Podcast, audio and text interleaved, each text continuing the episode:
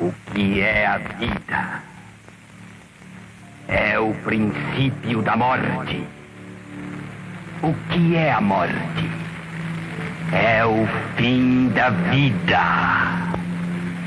O que é a existência? É a continuidade do sangue. O que é o sangue? É a razão da existência.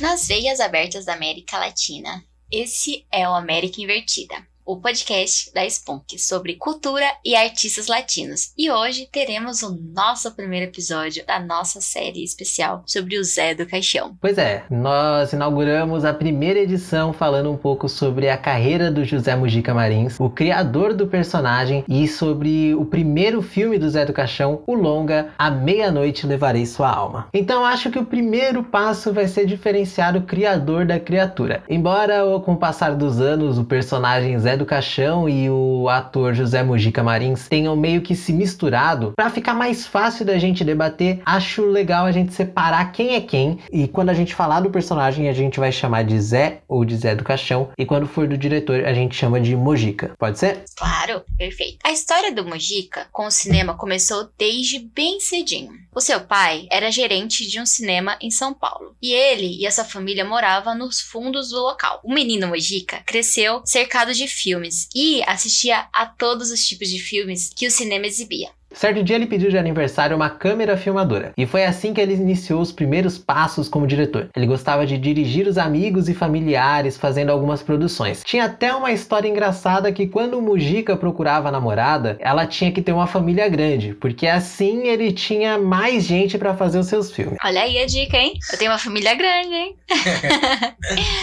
um dos amigos do Mujica tinha um galinheiro em casa, em um tipo de galpão. Esse amigo e ele queriam transformar o local em um estúdio de filmagem. Então, envenenaram as galinhas. Gente, que isso? E convenceram a mãe do rapaz que o local deveria abrigar algum tipo de doença ou vírus, já que todas as galinhas morreram. Fizeram com que a mulher abrisse a mão do galpão. Assim, eles transformaram o ambiente em um salão de festas e um estúdio. E com o dinheiro do salão de festas, eles pagaram né, as produções dos filmes. E, enfim. Quando tinha por volta dos 20 anos de idade, o Mujica decidiu publicar anúncios nos jornais procurando gente para fazer parte da equipe dos seus filmes. O problema é que a maioria das pessoas que respondiam esses anúncios não sabiam exatamente como fazer um filme, né? Não tinham nenhuma experiência na área. O Mojica ele nunca estudou, né? Ele foi uma pessoa muito autodidata, já que ele vivia, né, nesse ele vivia cinema, né? Como eu já dito anteriormente, o pai dele era um gerente de cinema, então foi observando esses filmes que ele foi criando seus próprios métodos, né, e de atuação a partir dessas observações. Ele ele aprendeu e começou a explicar, né, como deveria ser essas atuações. É, ele também tinha alguns retratos, ele fazia umas fotinhas assim para cada expressão, ele é, copiava de alguns outros artistas as expressões, então ele tinha um estudo muito grande nessa área de atuação, embora ele não tenha feito nenhuma escola formal, ele foi estudando por conta própria. Sim, e o mais doido é que apesar de ele não ter estudado, ele criou uma escola para treinar pessoas que tinham interesse em participar de seus filmes. E quando ele tinha apenas 22 anos, ele já estava dirigindo seu primeiro filme, um faroeste chamado A Sina do Aventureiro. Que não foi lá muito bem aceito pelas críticas. Essa primeira produção teve problemas desde a sua estreia. Primeiro que ele foi taxado com uma classificação indicativa de 18 anos, algo que até hoje restringe muito o público. Mas essa restrição não era que realmente o filme se encaixava nisso nisso, é porque nessa época, né, tinha muito essa questão da igreja, a questão da política, e como tinha uma cena, uma cena pequena assim de nudez, né, que é uma coisa não foi aceito, né, nudez naquela época, então, uh, não pode. E ainda teve um problema envolvendo os padres na produção do filme, e aí a igreja meio que rejeitou, falou para as pessoas não verem. E se hoje a igreja evangélica tem a força que tem, na época era a igreja católica que tinha esse lado muito mais conservador e impedia mesmo as pessoas de assistirem aos filmes. E aconteceu isso com o primeiro filme do Mujica. Sim, e tentando se esquivar das polêmicas, o segundo filme dele, que se chamava Meu Destino em Suas Mãos, era mais leve, com músicas e crianças como protagonistas, com um padre salvando a vida das crianças no final da produção, né? É, para ver se a igreja ficava tranquila em relação a isso. Mas o problema é que dessa vez o público dele que não curtiu o filme. Teve muita gente que achou esse segundo filme meio água com açúcar, o público não tava muito afim. O Mujica até tentou fazer esse filme andar, ele fazer as pessoas ficarem mais tempo na fila do cinema para ver se elas desistiam de assistir o filme que iam assistir para ver esse esse segundo filme dele, né, O Meu Destino em Suas Mãos. Mas não foi exatamente o que aconteceu. Talvez o grande problema das obras do Mojica é que ele não tinha muito controle sobre o set. Ele não tinha muita habilidade para descrever os seus planos e até mesmo escrever os roteiros de uma forma mais profissional. Afinal, a sua experiência com cinema era mais amador. Mas isso não impediu dele fazer o filme Sina de um Aventureiro e também O Meu Destino em Suas Mãos. Depois de ter fracassado com seus dois primeiros longas, o Mojica teve um pesadelo bastante peculiar. Uh!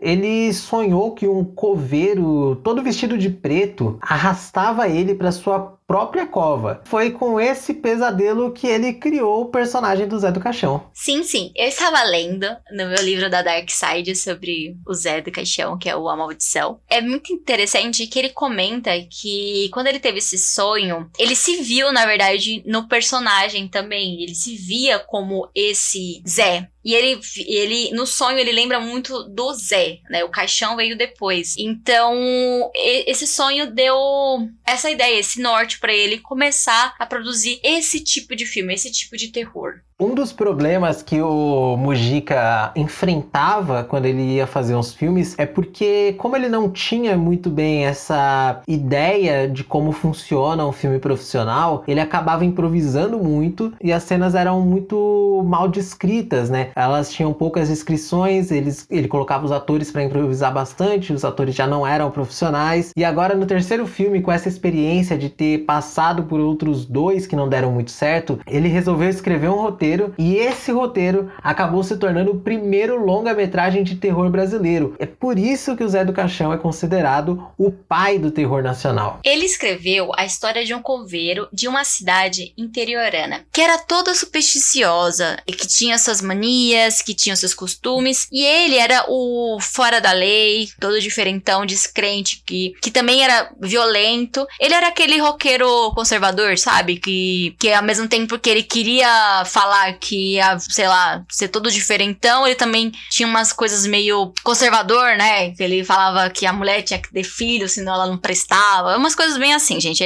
é, esse coveiro aí é complicado. A gente vai entender melhor.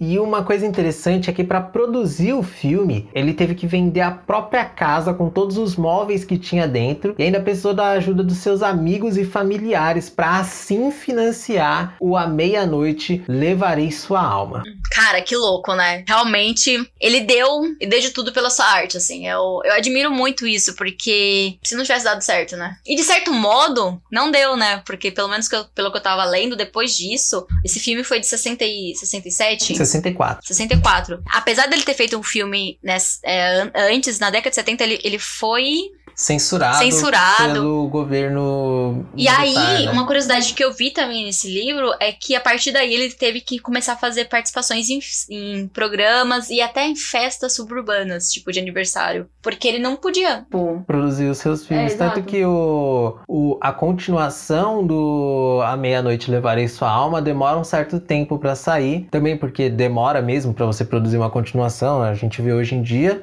mas porque ele enfrentava esses problemas com a censura, né? Sim. E não só censura, como econômico também, né? Porque é, ele também não, ele não teve nunca nenhum apoio. Ele sempre foi do dinheiro dele, tudo que ele fazia. Sim, ele teve que vender a casa Exato. e tal. É interessante é, isso porque o filme ele foi um sucesso de bilheteria. É, na época, em 1964, quando o filme foi lançado, a gente já estava vivendo as vésperas do, do golpe militar e a gente já tinha um sistema de censura censura instaurado no país. Então, alguns estados chegaram a proibir a exibição do filme, enquanto outros liberaram. Em São Paulo, por exemplo, o filme ficou quatro meses sendo exibido. Sim, sim. É, então, assim, ele, ele teve sucesso, mas apesar disso, na década de 70, ele sofreu muito, né? Ele, ele não pôde aproveitar desse sucesso e foi isso, gente. Tipo, ele, ele, ele se dedicou muito, ele vendeu tudo isso, ele precisou de ajuda e mesmo assim, né, infelizmente, teve tudo isso. Nessa época do o cinema nacional, durante o período militar, ele foi bastante renegado e normalmente o que os militares aprovavam passar eram as pornochanchadas, né? O Mujica até acabou migrando para fazer as pornochanchadas. É um assunto que a gente vai abordar mais para frente, que ele chegou a dirigir alguns filmes, mas que a gente não vai abordar aqui nesse podcast porque ele é sobre o A Meia-Noite Levarei a Sua Alma.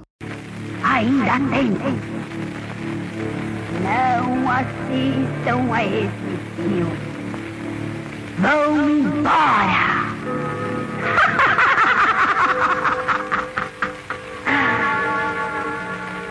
Tarde demais. Vocês não acreditaram. Querem mostrar uma coragem que não existe? Pois então fiquem! Sofram! Assistam! À meia-noite levarei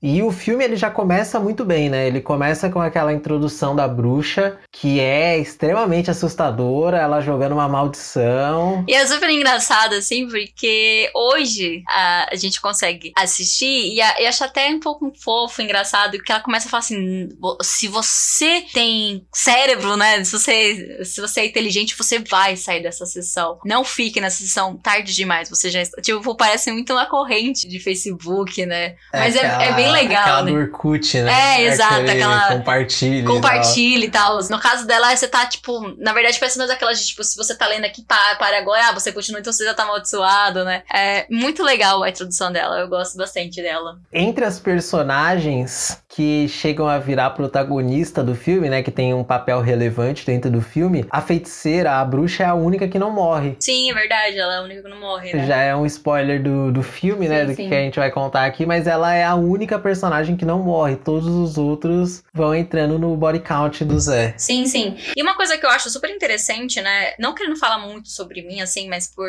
seguir uma questão mais da magia natural e tudo mais, é, eu gosto muito dessa bruxa. Porque apesar dela ser o clichê, daquela bruxa que dá aquela risada, né? De não ser super atraente, ela é muito sábia. E ela é muito. Também depois a gente vai perceber em alguns momentos que ela é muito justa. Quando ela dá, ela dá um. Ela fala sobre um presságio, né? Ela fala, não posso cobrar, né? Então, ela, ela é uma bruxa bem bacana, assim. Apesar, como eu disse, do clichê da risada, ela não é aquela bruxa estereotipada, assim. Ela, ela é uma bruxa realmente empoderada, sabe? Eu não sei explicar. Eu gosto dela. Realmente eu gosto bastante dessa bruxa. Logo na sequência, o filme começa de novo, né? Porque ele tem esse começo da bruxa. Sim. E aí ele começa de novo com o monólogo do Zé falando sobre o sangue, que é a questão que vai permear todo o filme, né? O Zé do Caixão, ele quer espalhar o sangue dele, ele quer dar continuidade à vida. Ele tem aquela coisa de que que é o sangue, né? Então, é o que é a vida, o que é o sangue. Toda essa introdução que ele precisa hoje é ter um filho. E aí é quando a gente também conhece um pouco do relacionamento dele, né? O filme começa com uma cena dele no como coveiro, né? Depois ele entra em casa e é uma É sexta-feira santa. é. E, e aí a, a gente conhece a.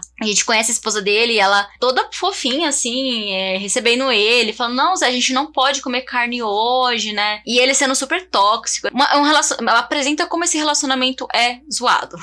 É interessante ver já nesse começo que ele tá pedindo carne numa sexta-feira santa, Sim. que é também um desrespeito a crenças religiosas, né? Que é algo que vai permear o personagem durante todo o filme. Nesse começo, ele pede, a, ele pede um cordeiro para comer na Sexta-feira Santa. É bem doido. Lá né? pro meio do filme, ele passa por um, uma oferenda ali de alguma religião de matiz africana. É, e e ele bebe, né? ele o- pega duas garrafas ali, sai pra beber com as duas. Ó, mancada hein, isso aí, hein? É. Pegou o do santo. Eu também acho que não deveria no Moral do É, mas uma outra coisa também que, nossa, na hora eu já me incomodei, assim. Ela é uma personagem, assim, muito tranquila, assim. Ela fala bem, tipo, não, Zé, não pode, né? E, assim, logo de cara eu já não gostei porque ele fala assim, eu quero carne. Bate, assim, na mesa, já, tipo, gritando com ela. Sendo que todo momento ela foi muito paciente, né? Não dá pra se entender se ela tem as mesmas crenças dele, né? Porque ela só fala, não, Zé, não pode comer hoje porque, assim,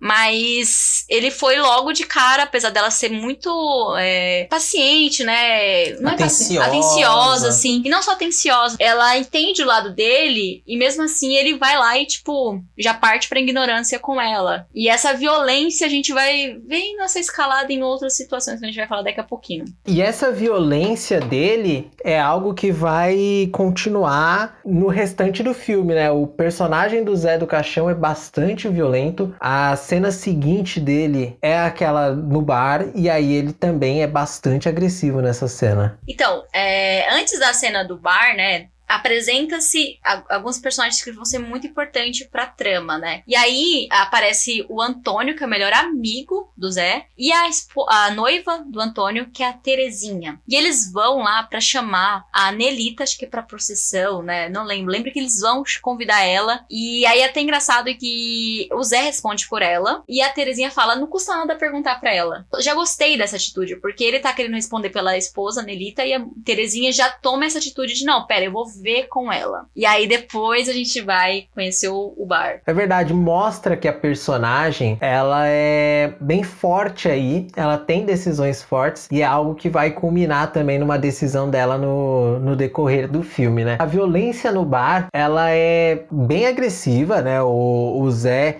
ele machuca a mão do cara no bar, chama o médico, fala que vai pagar pelos custos, mas você já começa a ver também que as outras pessoas da região ali daquela cidadezinha, elas se sentem intimidadas com esse personagem, né? Elas não gostam do Zé, mas têm um certo medo por conta dessa agressividade. Ah, então, o bar em si, até é aquele bar bem tranquilo, assim, parece bem ambientado pra ser aquele bar interiorano mesmo, em que o pessoal tá ali pra, pra jogar, fazer um joguinho, pra beber uma cachaça. É, é como se todo mundo ali fosse uma grande família, sabe? É um bar bem tranquilo, mas que a partir do momento que o Zé, na hora que o Zé já entra, já fica um clima, todos eles já olham meio assim, então, ali eu até comentei com o Lu que eu consegui ver um outro personagem ali na hora do bar, né? Eu consegui ver a cidade como um personagem, a cidade em que não gosta do Zé, que se sente é, ameaçada e que, enfim, o Zé é um, uma ameaça. Eu acho que uma outra coisa que é interessante de notar nessa cena do bar é ele tentar convencer as pessoas a entrarem nessa descrença religiosa que ele tem, né? É que é uma coisa que ele não respeita, né? O, a questão que o Zé ele não respeita nada. assim. Exatamente. Ele. A a questão lá do da cachaça, É. a comer a carne de cordeiro na sexta-feira santa. Então, inclusive, durante, né, o, es- essa cena no bar, que a gente conhece o Zé, ele, ele chama um cara e fala assim, vai lá buscar com a Nelita o cordeiro. Beleza, até então, ok, assim. E aí ele tá lá jogando, aí eu não sei se foi antes ou foi depois, sei que ele joga com o cara, como o Lulu falou, machuca a mão. E aí tem uma hora, cara, que é muito chato, assim, porque é, é como eu disse, ele não respeita, né, as pessoas, não respeita a religião, nem as opiniões das pessoas. E assim, cada um tem o direito de seguir o que quer, né, fazer o que quer. E aí o cara fala que ele não quer comer o cordeiro que o Zé ofere- ofereceu porque é uma sexta santa, né, uma sexta-feira santa. E aí ele obriga o cara, e o cara acaba comendo, porque ele tem, ele teme ao Zé, ele não gosta, tipo assim, o Zé é essa figura é, de ameaça, de violência. O interessante também é a gente observar a questão de construção do personagem. O Zé, ele é um vilão. Sim, sim. Ele, a gente tá ele é um acompanhando- protagonista, mas ele é um vilão. Exatamente, a gente tá acompanhando a jornada de um vilão que a essência dele é o mal puro. Sim. Ele tem ali uma lógica que é o sangue, essa é a lógica do personagem, mas ele é um personagem ruim, ele é um Sim. personagem mau. Cara, é muito doido, muito doido mesmo, porque assim, é como eu já disse antes, ele é conservador, apesar dessas descrenças dele. Ele é provocativo. Só que apesar de tudo isso, ele acredita que uma mulher tem que dar o filho pra ele. Ele tem umas outras coisas que eu não lembro muito bem, mas ele tem algumas manias meio conservadoras que a mulher também não tem como. Na verdade, ele é machista, né? Na verdade, o cara não respeita nada. Pronto, acabou. Até com a feiticeira, É, ele não- é bastante machista. É, ele- e ele não respeita. A questão do Zé é que ele não respeita. Ele não respeita a religião alheia, ele não respeita as mulheres. E é muito doido que tudo isso a gente vê em tão pouco tempo do filme, né? E tão pouco tempo do filme também a gente é apresentado a personagens que são muito importantes pra história, né? Você vê que nessa cena do bar a gente já conhece o médico. É interessante a forma como eles apresentam os personagens para criar esse senso que você comentou da comunidade não gostar, a cidade ser um personagem. A gente vê o médico indo ali, mas a gente também vê o burburinho das pessoas que meio que são o fio condutor da cidade, que são as pessoas que estão presentes no bar. A gente vê ele sendo machista com a atendente É, sim, cara. Atendente do, também. do bar, a gente vê ele sendo agressivo. Então a gente vai criando essa casca contra o personagem, enquanto são apresentados outros personagens, e aí a trama vai avançando. E aí, em relação a essas apresentações de personagem, é, é como eu disse, eu gosto muito de como o filme amarra várias informações. No começo do filme, também, antes dele ir pro bar, quando ele, ele tá lá com o Antônio e com a Terezinha, é, depois. A... Não, depois quando ele volta pra casa, depois do bar, a Nelita fala alguma coisa assim do tipo: Você já vai sair? É sexta- Hoje é Sexta Santa, né? E aí ela comenta assim: do que eu, eu vi você olhando pra Terezinha, né? E assim, você já começa a ver uma coisa também que vai caminhar. Porque talvez se ela não tivesse falado isso, eu não teria notado esse olhar. Mas a Nelita já comentou: eu vi, eu vi você tendo esse. Deixa a menina em paz. E é muito doido como ela não tem ciúmes do Zé. Ela se preocupa com a menina, né? Ela fala: deixa a menina em paz. Eu percebi essa aproximação dele, principalmente por conta dos diálogos, né? Embora o Mujica ele não seja exatamente uma pessoa formada em cinema, em teatro, ele é uma pessoa com muitos instintos na hora de fazer os filmes. Então, ele aprende uma técnica que muitos diretores hoje não conseguem empregar, que é o me mostre e não me fale. Sim, verdade. Então ele chega a falar sobre isso, mas a gente consegue observar na linguagem corporal do personagem Sim. que ele tá interessado na Terezinha. Ele fala uma coisa ou outra quando o Antônio se afasta um pouco. Sim. E mesmo assim, né, se o por exemplo, eu não captei essa, essa coisa.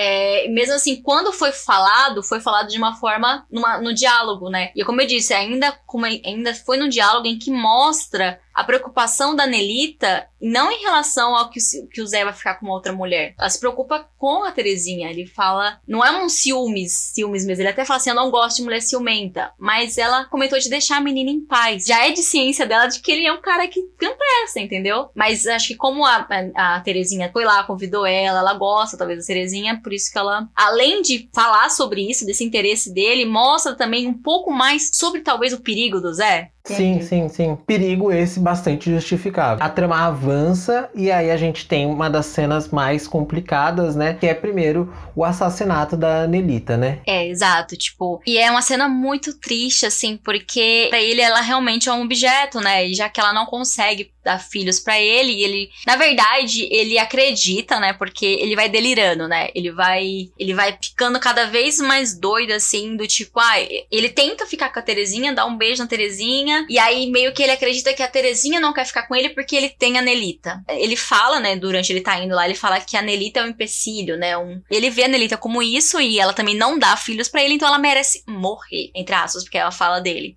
Então, a cena da Lenita, ela também é bastante ousada pra É época, verdade. porque tem uma aranha ali passeando pelo corpo da personagem. E é uma aranha de verdade. Exato, e eu vi isso também no livro, que ele, ele, ele, ele ia explorando isso, assim, ele mesmo como a- o, o Mojica, ele explorava esses medos, ele testava essas técnicas, ele gostava de fazer esses experimentos com aranhas, assim, tipo, então lá você já vê uma aranha de verdade e é uma, uma cena, cara, eu mesma que tenho medo de bichos que têm mais de quatro patas, que arrepiada. É, a atriz ali pra, Ah. pra entregar pra essa cena. Eu não tá conseguia. Parabéns. Eu não conseguia de jeito nenhum. Eu não sei falar as questões técnicas e tudo mais, mas eu achei uma cena também de uma beleza, por, uma beleza até meio gótica, né? Porque tem, ela tá usando branco, o escuro com claro, a aranha passando por ela, né? Então é, um- é uma cena muito dramática, assim, e chega a ser bonita também, sabe? Tipo, tem essa beleza ali,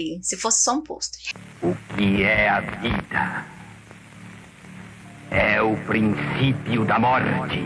E a onda de assassinatos do Zé, ela continua, né? O próximo alvo dele é o Antônio, noivo da, da Terezinha. E ele morre dizendo que é amigo do Zé. O Zé é um baita de um talarico, assim, porque além dele eh, desejar a noiva do outro, ele simplesmente mata o melhor amigo, porque ele acha que o melhor amigo está atrapalhando ele a ficar com a Terezinha. E assim, ele também vê a Terezinha também como objeto, ele também vê na Terezinha a oportunidade de também ter o filho. Então ele também vê o Antônio como esse empecilho. É muito triste, porque realmente o Antônio morre se dizendo um grande amigo e assassinado por esse grande amigo. Sim, e é interessante também ver um lado meio que psicopata. Que vai escalonando. que tá? vai escalonando e que ele vai também criando a cena do crime, porque ele pega a cabeça verdade. do Antônio, faz a marca ali pra parecer que ele escorregou. É. Ele, ele seria um, um psicopata organizado, né? Um, se a gente considerasse ele um serial killer, já que ele matou mais de uma pessoa, apesar que ele parece mais um spru killer, porque ele matou muito rápido. Ele seria mesmo assim muito organizado, porque ele vai tentando criar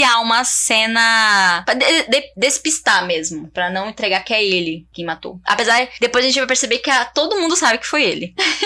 É, e quando o corpo do Antônio é descoberto, a Terezinha já trata de falar, não, foi o É, Zé. ela grita, né? Assassino e tal. Sim, e é uma cena, inclusive, no funeral do, do Antônio, em que tem até o diálogo de um cara para um delegado falando que Precisa de provas. precisa de provas do delegado falando pro cara do bar, né? Sim, sim. E como ele tem essa, essa- questão organizada, as pessoas não conseguem provas, mesmo sabendo que realmente tem, tinha que ter sido Zé, enfim. Logo depois do, do velório, o Zé vai pro bar, venta de comprar um passarinho lá do cara do bar, e aí ele chega na, na Terezinha e fala: vim te dar um presente. E é simples assim, né? É, que inclusive é um símbolo bem interessante de liberdade, né? O Sim. pássaro e ele tá preso, ela se sente presa nas garras do Zé. E assim, ela, ela, cara, é uma cena muito doida essa, né? Porque o passarinho, ele é muito simbólico mesmo nessa cena, porque ele fala que vai jogar ele fora, né? Porque ela não quer o presente. Aí ela fala: Não, eu quero, não, não faz isso, eu vou ficar com o presente. E aí nesse momento ele avança nela, nela como um interesse sexual, e aí ela recusa. E aí ele começa a espancar ela, e acontece, uma,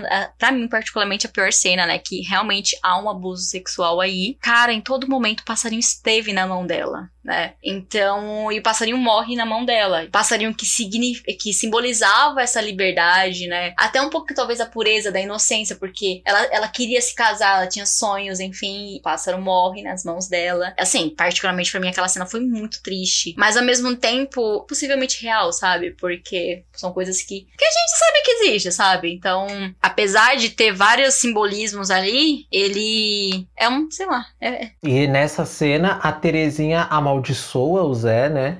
Assim. E ela encontra ali uma resposta. Uma resposta por.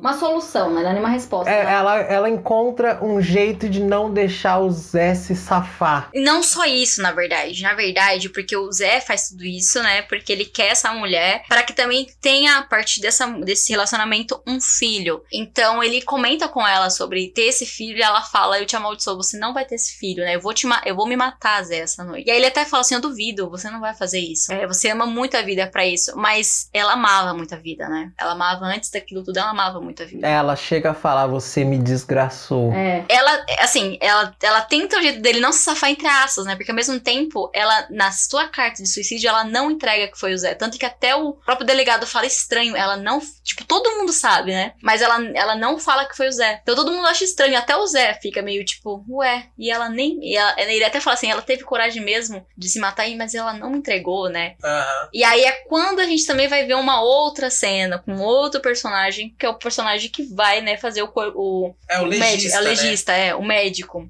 Então, né, quando tudo isso acontece com ela, né, e todo mundo fica assim, ué, como assim? Ela não, não falou nada. Uma pessoa que pode ameaçar também a liberdade dele é o médico, porque o médico vai fazer o exame de Corpo de delito. corpo de delito dela e pode identificar, né, essa, es- essas provas de que ela foi abusada e tudo mais. Então, ele também é uma ameaça ao Zé. E aí é nesse momento em que, novamente, a gente vai ver a violência dele escalonando, escalonando, porque também é uma cena bem forte. E é bem interessante essa cena que ele cega O legista. Exato. Né? E aí ele fala meio tipo de. Ah, eu não lembro muito bem, mas ele fala como se os olhos dele fosse uma ferramenta, né? Enfim, é, é poético, assim, apesar da, da brutalidade e do horror, sim, né? Sim. E é, é, é bastante interessante a, a construção, porque quando ele vai atrás do médico, a gente já sabe o que ele vai fazer. O médico tá Também. redigindo lá a carta sobre o atestado de óbito, né? Ele tá Uhum. ali atestando o que realmente aconteceu. E é aí que o Zé entra e a gente já sabe, tipo, é, tá, pelo andar da carruagem ele vai fazer mais uma vítima, só que a gente não sabe como. Sim, sim.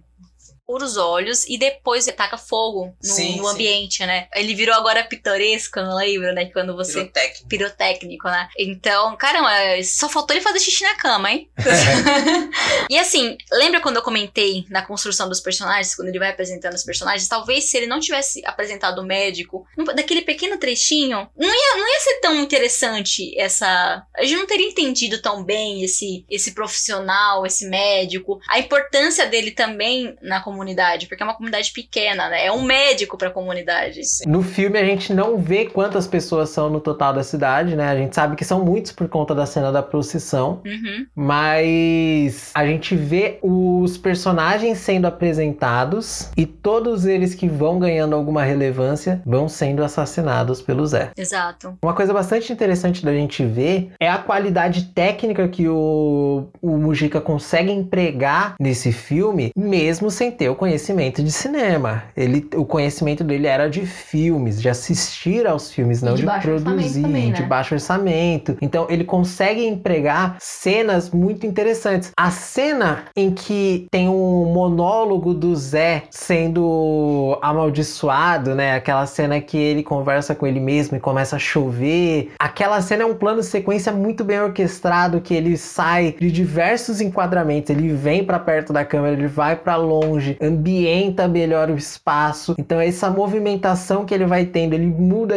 para ficar de ponta cabeça, ele vai para perto da janela onde tem uma luz diferente. O raio corta o céu. Essa toda essa sincronia do plano sequência funciona muito bem para alguém que não tem tanto conhecimento sobre isso. Tem uma outra cena que é a, a da procissão em que ele tá comendo carne em frente à janela, que ele podia simplesmente colocar as luzes no fundo e ele comendo carne, mas o diretor, né, o Mujica, ele faz questão da gente ver a procissão, a gente vê o Zé comendo carne e a gente vê a reação da procissão com ele comendo carne. Sim. A gente também tem uma outra coisa muito interessante sobre a qualidade técnica, que ele vai inventando transições novas. Então a gente tem efeitos especiais como o olho dele ficando é, vermelho, né? Sim. Vermelho não com as veias, né? É, mas com a pupila mais dilatada, né? Isso, a gente vê esse efeito especial, a gente vê também transições diferentes. É, normalmente a gente esconde as transições nos filmes. O Zé não, nesse filme as transições estão bem expostas ali, cada vez de um jeito diferente. É o vidro que quebra, a, a- o fade que aparece na imagem. Sim. Então, é, a qualidade técnica, até mesmo a fotografia. Esse é o primeiro filme que ele consegue um profissional capacitado para fazer fotografia, né? E aí ele consegue entregar uma fotografia bastante interessante, apesar do orçamento ser bem limitado. O filme ele tem uma outra cena que me chama bastante atenção, que é quando ele tá na frente do túmulo e aí a gente vê a cabeça dele flutuando, só ela iluminada e os túmulos embaixo dele e a câmera vai passando pela frente dos túmulos em direção ao rosto do Zé. Então essa cena é muito impactante, é muito legal de ver o trabalho que ele conseguiu realizar com o orçamento que ele tinha, o conhecimento que ele tinha na época e o quanto esse filme é disruptivo, né? O quanto esse filme é inovador pro momento em que ele foi feito. Sim. E é bem interessante também que em todos esses momen- momentos a gente consegue conhecer o Mojica, né? A gente con- consegue conhecer o cara de excessos, né? Tipo, o cara que, que consegue fazer esses excessos ser harmônicos, sabe? Porque não fica desorganizados, né? Tipo, fica tudo é, bonito, né? Essa é a questão. Fica, fica com uma direção legal, assim. Então, você conhece esses excessos de uma forma. Não é uma bagunça. A gente conhece,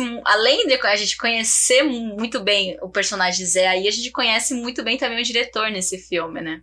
Sim, e a gente começa a, a ver o que ele vai se tornar, porque o Mujica vai se tornando um diretor melhor a cada obra que ele vai fazendo, até ele ter se aposentado. Na verdade, ele não chegou a se aposentar, né? Ele não conseguiu finalizar o seu último filme, mas a gente vê esse, essa construção de, uma, de um diretor muito bom. Uma coisa interessante também sobre a, a técnica do filme é a maquiagem que essa coisa de colocar coisas vivas nos atores não é só na aranha. A maquiagem é feita com pão e bicho de goiaba pra mostrar os mortos ali, né? Sim, sim. E assim, pra época, cara, era uma maquiagem muito boa, né? Porque é, se a gente vê filmes. Ah, cara, quando que foi o, o videoclipe do Michael Jackson Thriller? Foi de, foi de quando? O thriller é de 80, mais ou menos. Então, esse, esse filme é bem antes. E eu acho ele mais, apesar de. mais humano, entendeu? Apesar que talvez na- no filme do no videoclipe, talvez a ideia era para ser mesmo bem, bem mais caricato, né? No filme, você consegue ver aquilo, aquele gore, né? Aquela coisa, aquela maquiagem, mas mesmo ainda assim se aproximando do que, do que seria o ser humano mesmo, sabe? Morto. Eu, eu, eu me lembro bastante do filme do Romero, né? A Noite dos Mortos Vivos. Sim. E a maquiagem também era feita com coisas de verdade, né? Sim. Eles colocavam presunto na cara do- dos atores pra criar a maquiagem. Então me lembra também um pouco disso, o A Meia-Noite Levarei Sua Alma. É, então, mas um caso, quando eu comentei sobre, o do- sobre o videoclipe, eu digo assim que o, o filme, ele conseguiu ser mais fiel, né? A, a maquiagem, ela é muito boa, apesar de ser um baixo orçamento, e ser uma época que hoje em dia a gente tem mais conhecimento de técnicas de maquiagem, né? De outras coisas, enfim, lentes de contatos, né? Todas essas coisas. Hoje em dia tem mais, é mais, é mais fácil, né? Antigamente não. E, e os mortos na, lá não são tão caricatos assim, né? Tipo, eles conseguem, apesar de usar o pão, a- o bicho de goiaba, fica uma coisa bem bonita. É, eu gosto da maquiagem, mas eu acho a maquiagem do thriller bem melhor. Ah, eu do trio eu acho muito caricato. É, mas eu gosto. É. Eu acho que é do. É, eu gosto também, mas. Eu acho que a maquiagem do thriller é melhor. Sim. Uma, a gente não continuou a história, a gente parou um pouco para falar dos aspectos técnicos, né?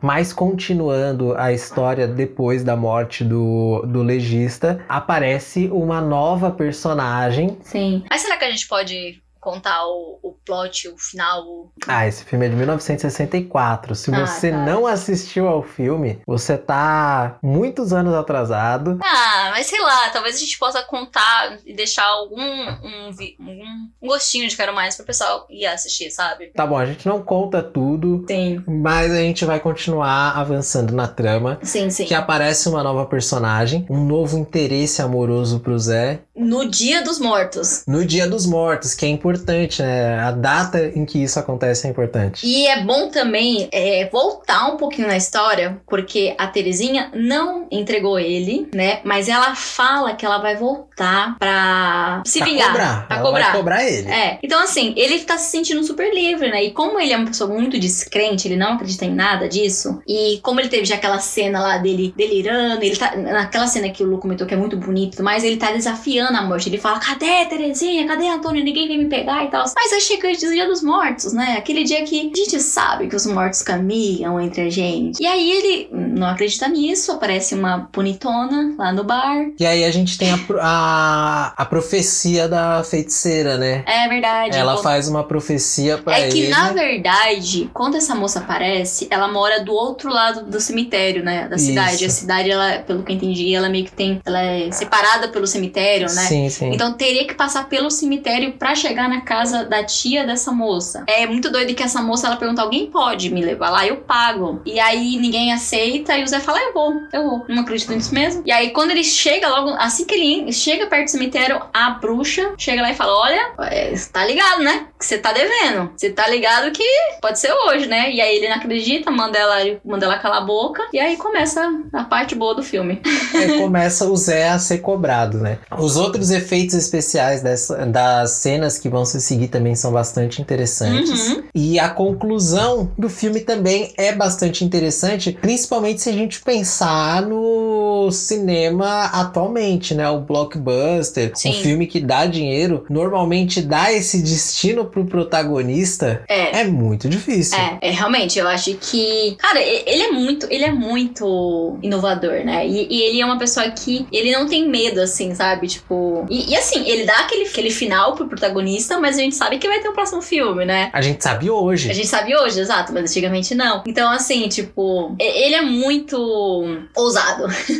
Uma questão que é que a gente observa também é o cenário militar e o cenário religioso, né, do filme. A gente chegou a comentar um pouquinho antes de falar sobre o filme, né, sobre o, co- o como o Brasil tava, né? Ele tava começando o golpe militar, a gente tava nas vésperas do golpe. Eu não lembro exatamente a data de lançamento do filme, mas ele, ele é no ano de 64 e o golpe acontece no meio de 64. E, e o cenário religioso também de muito conservadorismo no país, é, a igreja ditando muitas regras do país.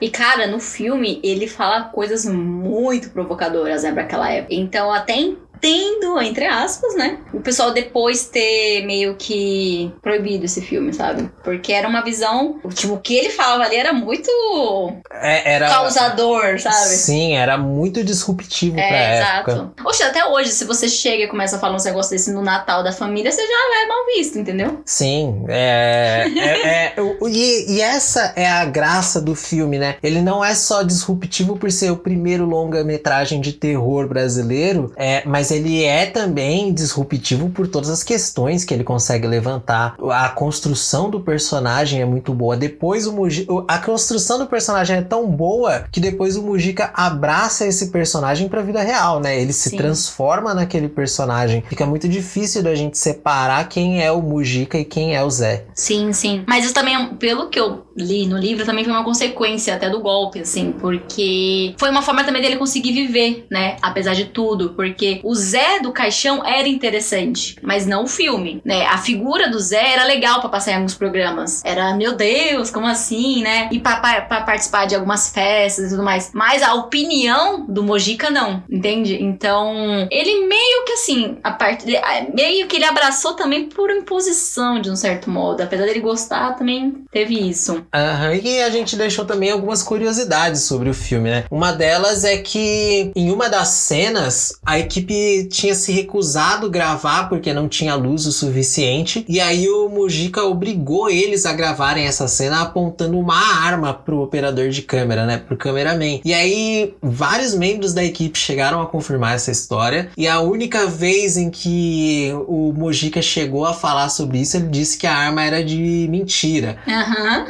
Senta lá, Cláudia. pelo histórico de filmes do Mojica, não era bem de mentira essa arma, né? Sim, e, e é nessas partes que eu me, eu me sinto complicada, assim, em relação a ele, sabe? Porque eu acho ele bem. Assim, de fato, ele é um cara muito inovador e tudo mais. Mas, cara, esse tipo de atitude me assustaria, sabe? Eu acho que eu não conseguiria trabalhar com uma pessoa assim, não, mano. É, e, e, assim, ele colocou uma aranha caranguejeira Sim, em cima de uma atriz. É. Ele colocou bicho, verme na cara É, de outra. Apesar que aí, nesse caso, eu ainda entendo que talvez a pessoa tava, né? Ele chega lá. Apesar que claramente ele não deve ter falado, ah, ele deve ter falado assim pra ela: você vai morrer picado de uma aranha. Mas não fala que na hora, na cena, vai ter uma aranha de verdade. Mas a questão da arma, é um negócio muito assim, vai lá, sabe? Então, tipo. É, é, então, como assim?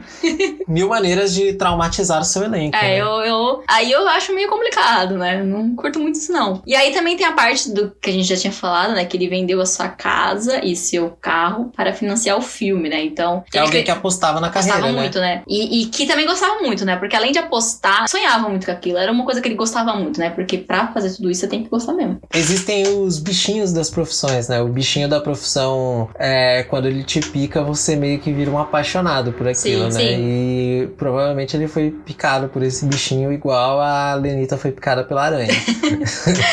E assim, cara, é, ainda bem que ele fez isso, né? Ainda bem É. que ele vendeu esse carro, ainda bem que ele vendeu essa casa. Ainda bem que ele conseguiu também o reconhecimento É. pelas obras dele, né? É, mas hum, que teve um só demora, né? Não foi. Sim, mas teve, antes Mas teve, tarde do exato, que nunca, né? exato. A Sina do Aventureiro mesmo chegou a ter uma nova avaliação pela crítica. O segundo longa dele, ele também teve uma nova avaliação. Ele chegou a ter um reconhecimento e o mais importante, ele teve esse reconhecimento em vida, né? Sim, é isso. Muito, muitas pessoas têm esse reconhecimento depois que morrem. O Mujica viveu muitos anos ainda bem e conseguiu usufruir desse Exato. talento dele. É, exato. E, e o mais interessante disso tudo, o Mujica não era nem o protagonista do filme, né? Ele sempre participava dos filmes dele, mas ele não ia ser o Zé do Caixão. Ia ser outro ator que desistiu no final e acabou que o Mujica pegou o- a melhor roupa que ele tinha ali, uma roupa preta, uma capa e Adicionou colocou uma cartola, uma né? cartola. E aí ele tinha o polegar dele tinha uma unha muito grande. Devia tocar violão.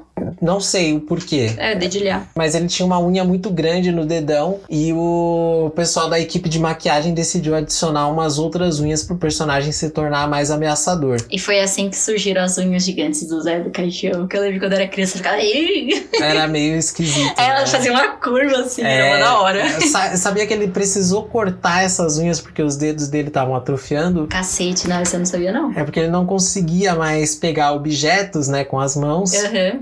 Então os dedos estavam atrofiando, então ele precisou cortar e aí ele deixou só do dedão de novo. Ah, é verdade, Só eu lembro qual época você polegar. ficou dedão. É. E com exceção da, da feiticeira, né, a bruxa, todos os personagens de maior relevância vão morrendo ao decorrer do filme. Posso falar que tem um outro que também morre? Ai, Personagens de gente. relevância? Morre, hein? Tem. De bastante relevância. Bastante. Que a gente não contou aqui. E olha assim, eu queria muito falar disso, porque também foi um puta figurino, né? Parece muito assim, tipo, é, é muito da hora, assim, aqueles. E morrer de medo, né? morrer de medo, assim, É, é. também é. Cara, eu gostei. é Vontade bem- de falar, hein, viu, gente? Vocês assistam. O que você achou, assim, do filme como um todo, assim, a... A meia-noite levarei sua alma em, sei lá, 140 caracteres do Twitter, sabe? Ai, Tipo, cara, eu. Versão resumida, o que, É. que você achou? É que eu sou assim? péssima em resumir as coisas, né? Quando eu vou falar. Eu não sou uma pessoa muito sucinta. Já, já enrolei aqui, inclusive. Mas assim, eu sou uma pessoa que gosta do gênero de terror.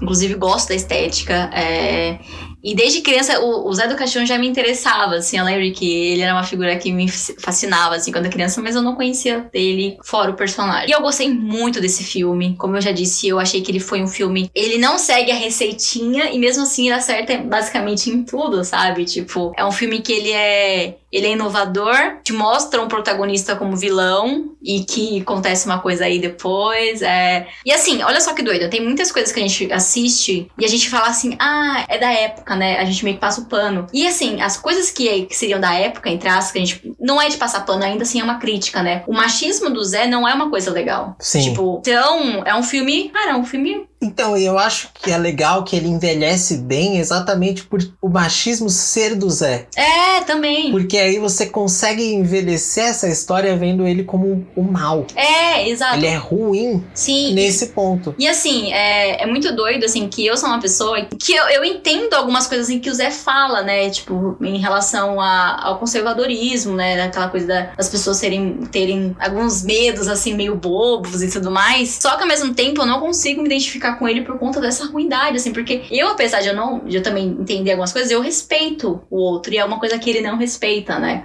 Hum. Então ele não respeita quando o outro tem um- uma opinião, uma religião diferente dele. E esse filme é um, cara, é, é perfeito, porque ele te apresenta esse personagem que você quer, você quer gostar dele, mas você não, você não, gosta, você tem, raiva dele, sabe? É porque as histórias, é, nas histórias nós somos condicionados a gostar do protagonista, Sim, né? sim. E é como eu disse, ele apresenta coisas que eu, que eu consigo entender, que eu consigo até falar assim, nossa, verdade, né? Gostar, assim. Mas não dá. E assim, em, em relação a filme, né? Eu acho um filme muito bom. Um filme em que, apesar dos pesares, é, em questão de, de, fina- de dinheiro mesmo, não dá pra perceber que, que tinha pouco dinheiro. Imagina se esse, esse, esse filme tivesse dinheiro. Esse filme ia ser, tipo, um louco, entendeu? Ou talvez ele não conseguisse fazer. É, verdade, porque, Porque. não ia ser mais tanto tão criativo, né? Exatamente. Então também tem isso, assim. Mas o filme é muito criativo, você não consegue perceber que o elenco é um elenco mais, talvez, menos experiente. Você não consegue perceber que não, que não tem tanto dinheiro. Porque se você pensar nos filmes daquela época, é meio que uma estética. É um filme muito bom. Ah, é porque assim, eu, eu já parei de falar que meus filmes favoritos, porque acho que meu- minha lista de filmes favoritos já tá passando de 20, assim. Mas ele tá nos meus, um dos meus favoritos.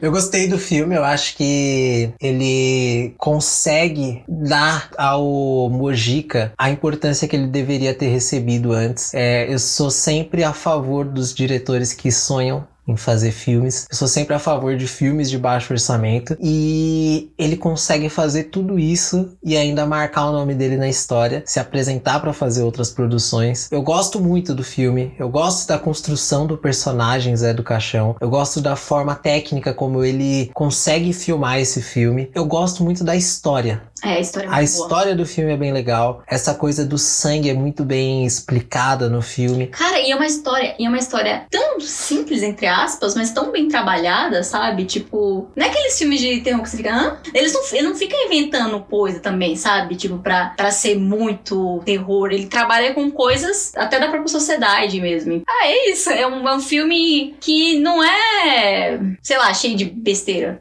Eu acho que o filme ele re- recebeu a importância histórica que ele merece. Eu gostaria que ele tivesse recebido há mais tempo, né? Desde a época do seu lançamento. Eu acho que ele é um filme muito bom e ele é um filme bastante acessível para quem tem medo de terror hoje. É, é um filme bom para você começar a assistir filmes de terror. É um filme bom para você estudar terror. Ele é do gênero trash. É. Então ele é muito legal de se assistir com outras pessoas em casa, óbvio, separados, Cada um na sua casa no momento. cada um na sua casa, todo mundo de máscara pela webcam. Mas ele é um filme muito legal pra ver com as Sim, pessoas. Ele é até aquele tipo de filme que a gente assistia na escola, sabe? Tipo, é, na minha escola tinha, tipo, a sessão de cinema e sempre passava os filmes mó tensos, assim, tipo, de terror. Porque todo mundo escolhia terror, né? Todo mundo Aham. queria terrorzão. E passavam uns filmes até pior do que esse, assim, tipo, de questão de, de cenas até, tipo, de sexo e tudo mais. A única coisa, assim, que eu falo sobre esse filme, assim, que talvez é um aviso, assim, pra algumas pessoas, é em relação à cena do, É do verdade, abuso, é né? verdade, é importante. Então, é importante falar, né, que tem uma cena de um abuso sexual nesse filme. E que aí, quando você começar a perceber que vai começar a aparecer, você pode pular, né? É, mas eu sempre gosto de avisar porque tem isso. E pra É mim é uma importante. questão delicada, né? Então. É importante É avisar. é, Mas realmente é um filme assim que se você quer começar, né? Ah, eu, eu queria entender, eu queria começar a me inserir mais nesse contexto de terror, de horror. Que filme podia começar? Pode começar com, com esse filme. Sim, talvez nem começar, mas É, se mas você ele tem é medo de filmes de terror e quer tentar experimentar, ver outros, você começa pelo, pelo A Meia-Noite Levarei Sua Alma, porque ele é bem mais tranquilo, com, exceto a questão do estupro. É, ele não tem jump scare, não tem monstro pulando na sua cara. Sim. Então ele é muito mais. É, Cara, ele é arte. Começa por aí, sabe? Não, porque é sério, porque tem muito filme de terror. Eu acredito que não só hoje, mas tem muitos filmes de terror. Eles meio que são experiências de assustar. Que você, meio que o que a história, o que fala, o que acontece na história é irrelevante, né? Então, isso é diferente nessa história. Você vai ter a questão da história, do filme, das questões técnicas. É um puta filme, gente, sério. Vocês têm que assistir. É um filme excelente. É um filme eu excelente. recomendo. E eu acho que a nossa edição de homenagem a esse filme tá chegando ao fim. É, tá chegando, já, já falamos bastante, né? Eu acho que agora é a hora dos nossos recadinhos. O primeiro deles é para você participar do nosso esquema de pirâmide, que consiste em você apresentar este podcast para outras três pessoas e seguir a spunk.oficial no Instagram, seguir o podcast América Invertida nos agregadores de podcast. E, gente, ó, eu tava pensando aqui, esse é um tipo de episódio que eu provavelmente sentaria com a minha mãe e falar, mãe, vamos ouvir? Porque assim, ela, ela gostava, né? Ela,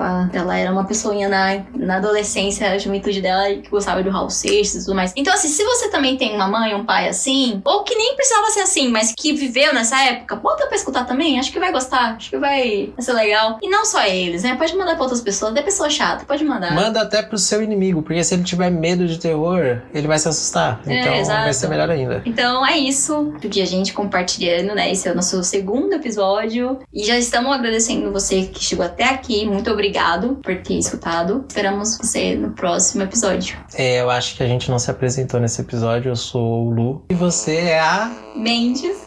e é isso. É... O América Invertida termina aqui e a gente se fala no próximo.